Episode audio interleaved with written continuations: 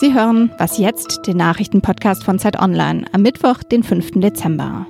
Wir sprechen über den Digitalpakt an Schulen und über eine Kunstaktion, bei der Bürger Rechtsextreme denunzieren sollen. Zuerst die Nachrichten. US-Präsident Donald Trump hat diesen Mittwoch zu einem nationalen Trauertag erklärt. In Washington findet nämlich die zentrale Trauerfeier für George Herbert Walker Bush statt. Am Donnerstag soll er in Texas bestattet werden. Bush war von 1989 bis 1993 Präsident der USA. Während seiner Amtszeit veränderte sich die Welt. Die Sowjetunion brach zusammen und in Berlin fiel die Mauer. Auch ein Gast aus Deutschland wird an der Trauerfeier teilnehmen.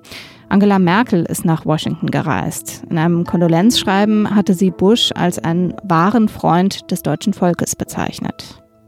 Es steht schlecht um die Bienen in Deutschland. Die Vielfalt an Insekten nimmt nämlich ständig ab. Außerdem gibt es auch weniger Vögel und auch viel weniger Wildtiere. Aber Landwirtschaft, Industrie und Straßenbau machen nicht nur Tieren zu schaffen, sondern auch der Pflanzenwelt. Das Bundesamt für Naturschutz stellt heute die neue rote Liste gefährdeter Pflanzen vor. Auf dieser Liste stehen 8650 Arten, darunter Fahne, Moose, Algen und Pilze. Jede 25. Art gilt bereits als verschollen oder ausgestorben. Redaktionsschluss für diesen Podcast ist 5 Uhr. Dieser Podcast wird unterstützt von Random House Audio und der Hörverlag, die aus Büchern ausgezeichnete Hörbücher machen. Die Empfehlung heute Neujahr von Juli C. Der überforderte Henning nimmt sich eine Auszeit von Frau und Kindern, um durch die Berge Lanzarotes zu radeln. Doch als er mit seiner düsteren Vergangenheit konfrontiert wird, wandelt sich der scheinbare Familienroman in einen packenden Psychothriller. Schauspieler Florian Lukas liest mit fesselnder Dramatik den neuesten Bestseller von Juli C. Neujahr, ein Hörbuch zum Mitfiebern aus dem Hörverlag. Ich bin Munja Mayborg, hallo und herzlich willkommen. Schüler sollen lernen, mit digitaler Technik umzugehen. Soweit sind sich noch alle einig. Aber wie das passieren soll und vor allem, wer das bezahlt, darüber wird gerade gestritten. Nächsten Freitag stimmt der Bundesrat über den Digitalpakt ab. Der soll es erlauben, dass der Bund Schulen mitfinanziert mit 5 Milliarden Euro, die für Tablets und WLAN-Anschlüsse gedacht sind.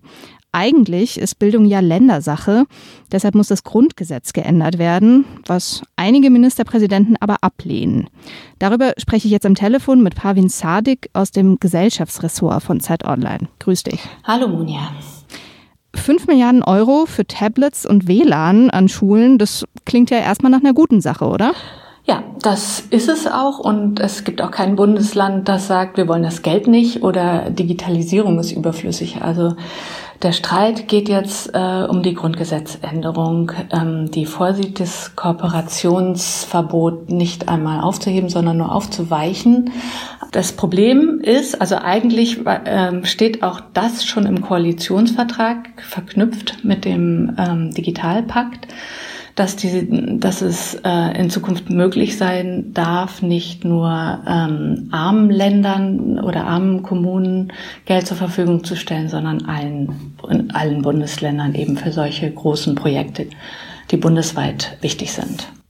Okay, das heißt, es steht im Koalitionsvertrag, aber es ist jetzt trotzdem umstritten. Also fünf Bundesländer haben angekündigt, dass sie nicht zustimmen werden. Was meinst du denn? Wird der Pakt trotzdem kommen am Ende? Ich glaube, er wird trotzdem kommen. Die Frage ist, ähm, wie viel da noch nachgebessert werden muss in dem, was der Bundestag jetzt als Vereinbarung äh, sich ausgedacht hat. Denn damit sind manche Länder jetzt so ein bisschen überrumpelt worden. Das eine ist, ähm, sind so Formulierungen, dass der Bund in Qualität und Leistungsfähigkeit der Bildung investieren darf ähm, das klingt ein bisschen anders, als wenn es nur um Infrastruktur geht, also nur um Computer und, und äh, Stühle und kaputte Toiletten, sondern ähm, es geht dann eben auch tatsächlich in die Inhalte mit hinein. Also zumindest könnte man es so interpretieren. Ich glaube aber, dass der zweite Punkt, der da noch mit reinspielt, ähm, viel entscheidender ist. Für den Digitalpakt ist vereinbart, dass der Bund 90 Prozent des Geldes gibt und die Länder 10 Prozent zuschießen. Für alle weiteren Projekte ab 2020 ist jedoch vorgesehen, dass der Bund 50 Prozent und die Länder jeweils 50 Prozent geben. Und daran könnte es jetzt im Moment scheitern, weil das für viele Länder zu viel sein dürfte. Dann bei manchen Projekten würden sie dann ihr ganzes Budget hergeben müssen und mit dieser Vereinbarung sind sie überrumpelt worden. Das war vorher so nicht vereinbart. Das heißt, sie können dann auch nicht mehr frei entscheiden. Also sie müssen diese 50 Prozent ausgeben. Genau, also sie können immer noch ähm, sagen, wir machen gar nicht mit. Aber da müssen sie sich natürlich sehr rechtfertigen, wenn es um wirklich wichtige Projekte geht, die eigentlich allen am Herzen liegen. Ne? Und wenn sie dann so viel Geld ausschlagen, also das, da würden sie ziemlich in Rechtfertigungszwang geraten. Manche sehen ja jetzt so das ganze föderale System in Gefahr. Ist es ähm, berechtigt? Ich finde nicht. Also ich finde, das ist überhaupt nicht berechtigt. Es stimmt, dass der Bund sich, wie ich eben schon beschrieben habe, äh, ein bisschen Einfluss ähm, damit sichert. Und das ist auch gut so, weil es eben nicht nur um, um ländereigene Probleme geht, sondern wirklich um grundsätzliche Sachen, wo Deutschland abgehängt werden kann. Eben zum Beispiel in der, in der Frage der Digitalisierung, wenn die Schulen so schlecht ausgestattet sind. Aber äh, grundsätzlich ist der Föderalismus überhaupt nicht in Frage gestellt dadurch. Also es wird weiter so sein, dass die Länder äh, Bildungspolitik machen und sie können wenn der Bund sich zu sehr einmischt, sagen, nein, machen wir nicht. Also das, der, der Föderalismus gilt weiter. Und wir beobachten das weiter und berichten, ob das Ganze dann durchgeht am nächsten Freitag im Bundesrat. Vielen Dank, Pavin. Danke dir.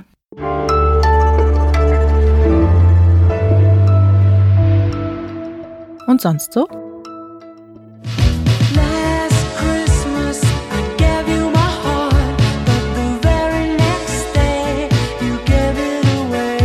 Ja, es ist wieder soweit.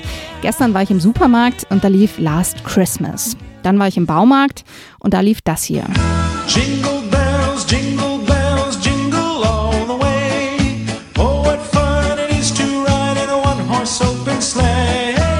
Und später im Drogeriemarkt kam noch das hier.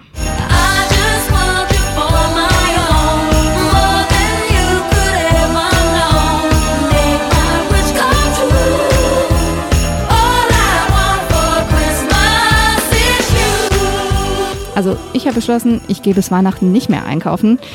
Wenn Sie aber auf Christmas-Songs stehen, dann habe ich was für Sie. In Berlin gibt heute Mariah Carey ihr einziges Weihnachtskonzert in Deutschland. Seit sage und schreibe 24 Jahren tourt sie mit ihrem Hit All I Want for Christmas is You um die Welt. Wahnsinnige Ausdauer. In einer Boulevardzeitung habe ich jetzt gelesen, dass Mariah Carey Weihnachten mit echten Rentieren feiert. Von wegen All I Want for Christmas is You. Der Liebste allein tut's offenbar doch nicht.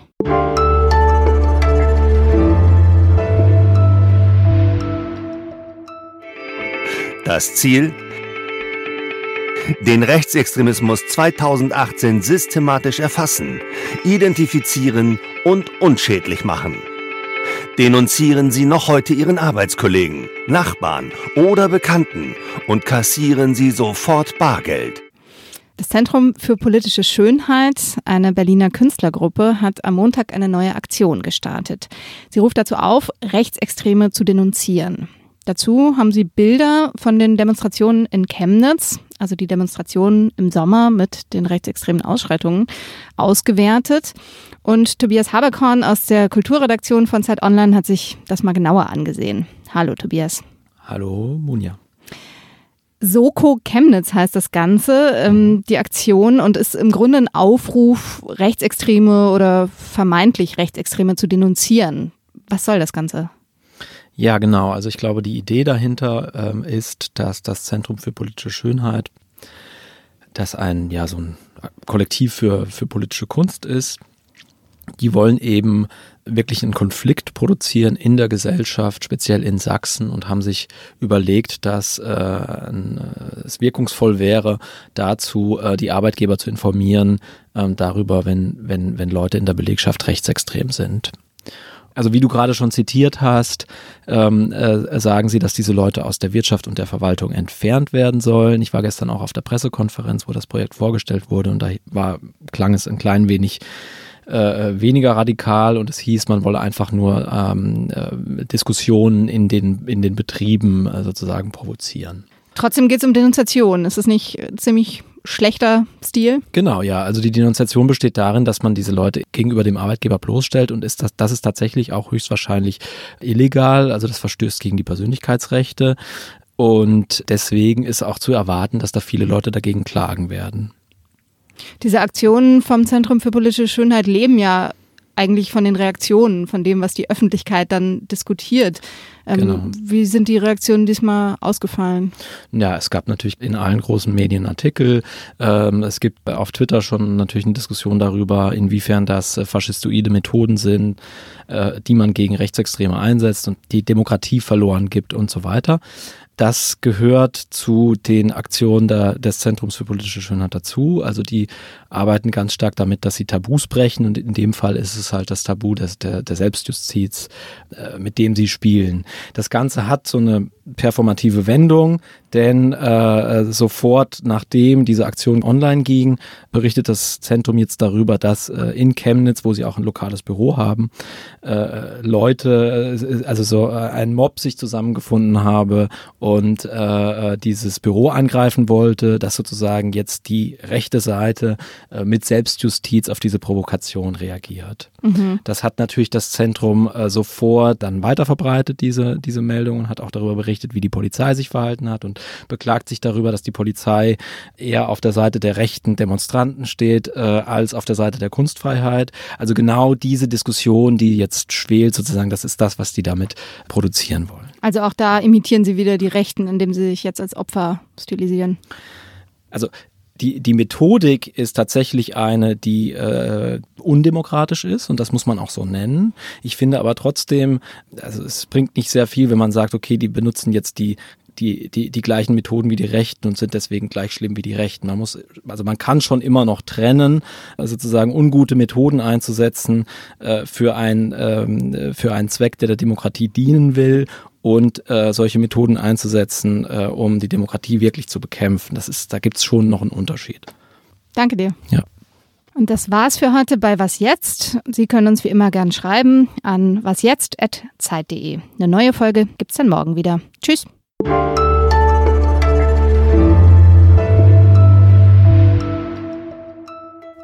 Mich interessiert eigentlich, was jetzt danach passiert wie viele mhm. Arbeitgeber die wirklich angerufen haben, ob sie es wirklich gemacht haben, was dort passiert ist und so.